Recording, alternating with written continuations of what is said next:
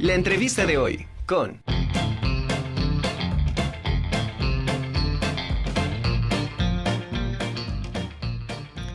Estamos de regreso en la Conjura de los Necios y saludo con muchísimo gusto a la doctora Marta Patricia Rodríguez Vilchis, coordinadora de tutores y becas de la Facultad de Derecho de nuestra máxima casa de estudios. Doctora, bienvenida a la Conjura de los Necios. ¿Cómo está? Muy buenas tardes.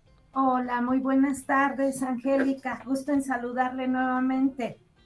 Igualmente, doctora, pues para platicar ahora sobre las partes en que se divide la Constitución mexicana de 1917, ¿correcto? Claro que sí, que es un tema muy bonito, interesante y que además todo mexicano debe de conocer. Sí, por supuesto. A ver, usted me dice por cuál empezamos. Ok, bueno, pues de, de entrada recordar que nuestra constitución fue un ejemplo a seguir eh, desde su creación, porque muchos piensan que la constitución solamente se integra de dos partes, la parte dogmática y la parte orgánica, cuando no es así. Nuestra constitución tiene una tercer parte que se llama la parte programática y social. Esta parte programática y social son las metas a alcanzar por parte del Estado y que ahí fuimos un ejemplo a seguir porque fuimos la primera constitución de tinte social en el mundo, incluso antes que la eh, eh, constitución soviética. Ella es en octubre, se da a conocer, la nuestra es en febrero. Y lo, lo magnífico, lo importante de la nuestra es que en esa parte programática y social, que son las metas a alcanzar por parte del Estado, se eh, establecen los artículos que van en tinte social, en protección de derechos de grupo. Tan es así que en el artículo 123 constitucional eh, se establece por primera vez en una normatividad jurídica de ese nivel pues los derechos del trabajador, los derechos del grupo. Por eso decimos que fuimos ejemplo en un, eh, desde mucho tiempo a nivel mundial, porque incluso los alemanes, el gobierno alemán, nos, nos pide eh, la, la, ayuda para redactar ellos su derecho laboral. Es muy importante. Eh, en, otro de los artículos que se deben de contemplar en esta parte tan especial del derecho laboral, de los derechos de grupo, es el derecho a la educación, que estoy viendo esta imagen. Ese derecho de eh, grupos, de colectividades, donde además majestuosamente en ese artículo tercero constitucional, Angélica, tenemos un concepto hermoso que es la palabra democracia. Curiosamente, en este artículo, que es de grupo, educación, los principios elementales para la instrucción en la vida de un mexicano, se establece esta palabra. Eh, como una forma de gobierno, porque debemos de recordar que nuestro sistema de gobierno es democrático. Y en el tercero constitucional establece esta palabra y nos dice, que entendamos a la democracia no solamente como una estructura jurídica, o sea, la democracia no solamente deben de ser leyes, ni un eh, sistema eh, político.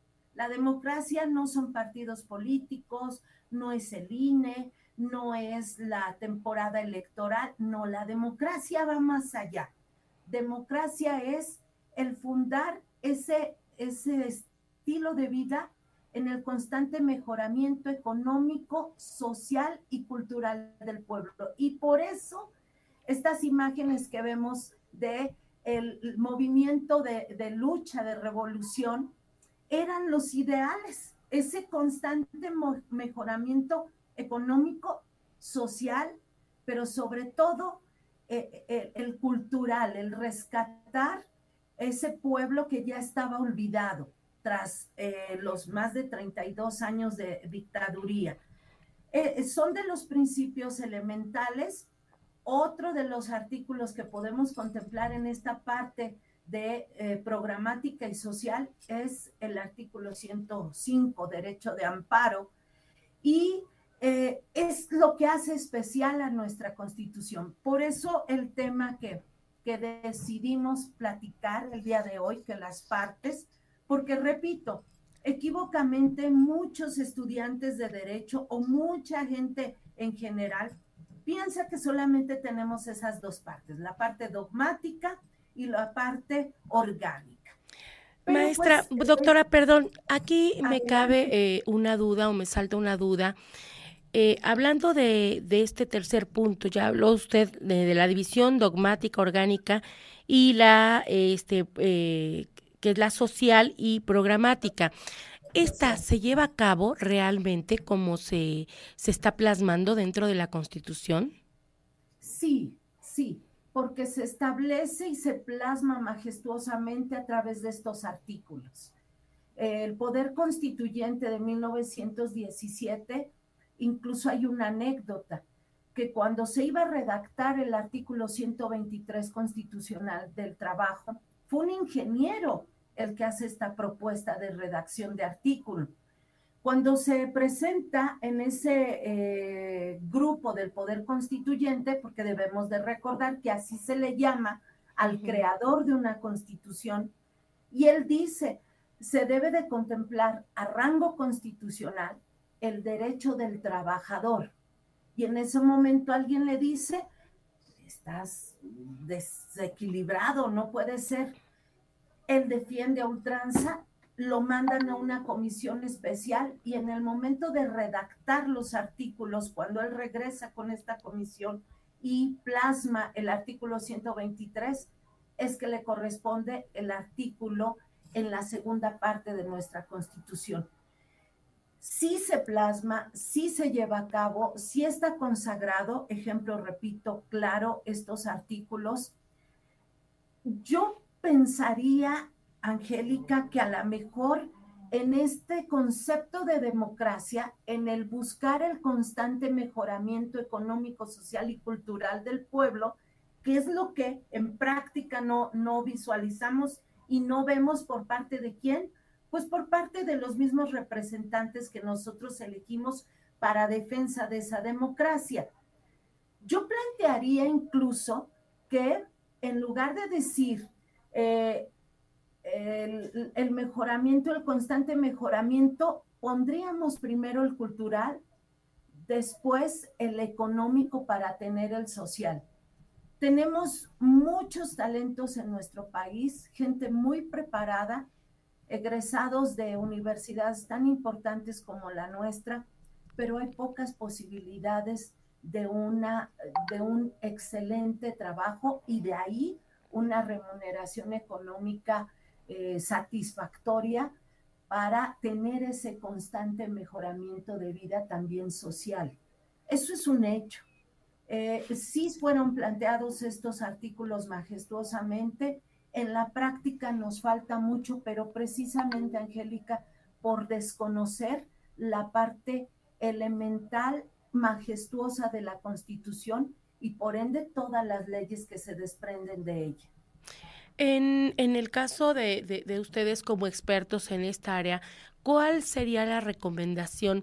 Por lo mismo que comentan que en la práctica todavía falta esa parte, este que de alguna manera se ejerciera de manera más constante y, y, y, con ello pues se acabaría con esta idea de que solamente tiene dos divisiones, ¿no? En lugar de tres, porque en general, igual cuando está uno buscando y estudiando sobre el tema, eh, la mayoría te, te, maneja solamente los, los dos este, puntos, la división de la dogmática y la orgánica, por lo mismo que usted comenta del desconocimiento, ¿no?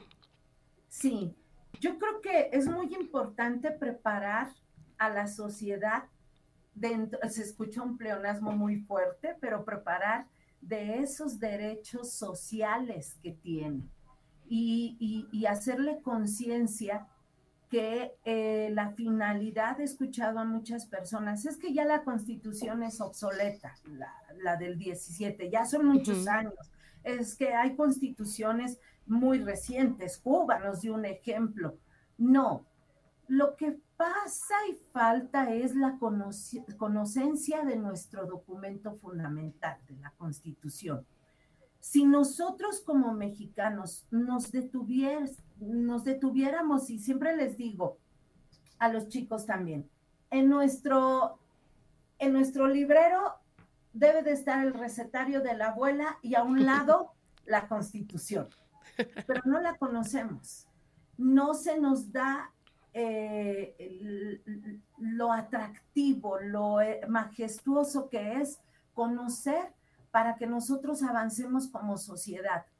No permitir que nos den a, a, a cuentagotas lo que quieren que sepamos, sino tomar la iniciativa de esa conocencia, prepararnos más para la defensa ultranza de esos propios derechos si fuimos ejemplo en 1917 para el mundo, ¿qué, más no podemos hacer? Claro. Veían las imágenes, las mujeres eh, manifestándose con, las, con sus carteles. Hoy seguimos igual mujeres manifestándonos con carteles, pero con otra visión, con otra perspectiva. El día de mañana, ¿no? Que vamos a, a conmemorar, vamos a hacer muchas actividades en pro del Día Internacional Violencia No contra la Mujer.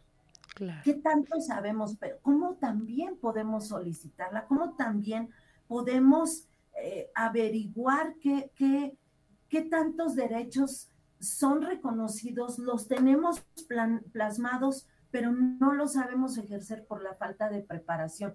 Y, sabe que lo peor de todo, Angélica, que no solamente es la sociedad común, sino muchos abogados que no saben esta, bueno, no vamos incluso con los abogados, muchos docentes que imparten la materia de derecho constitucional o sistema constitucional mexicano y desconocen esta parte tan hermosa eh, eh, y separarla de la, de la propia constitución. Es bonito Yo creo... que del, Perdón. No, no, no, no. Yo creo que eh, acaba de, tocar un punto medular y eso no solamente es en la Constitución, no solamente son nuestros, en nuestros derechos, sino en nuestra vida general.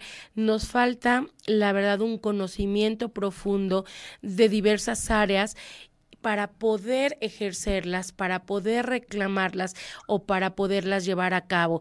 Y este, y yo creo que con, con ese mensaje nos, nos quedaríamos para que de manera individual e independiente, pues cada uno de nosotros empiece a, buscar esa otra área, esa otra parte y, involucrarnos un poquito más en, en la lectura de los diferentes temas generales para que, para, tener una sociedad todavía mejor, maestra. Pues de verdad le agradezco mucho este análisis, estas reflexiones que nos acaba usted de, de hacer, que de verdad eh, nos, nos, nos prendió un foquito para que estemos un poquito más atentos a, al estudio, ¿no? Al estudio en general y ampliar un poco nuestros conocimientos. Muchísimas gracias, maestra. Gracias, gracias, Ángel.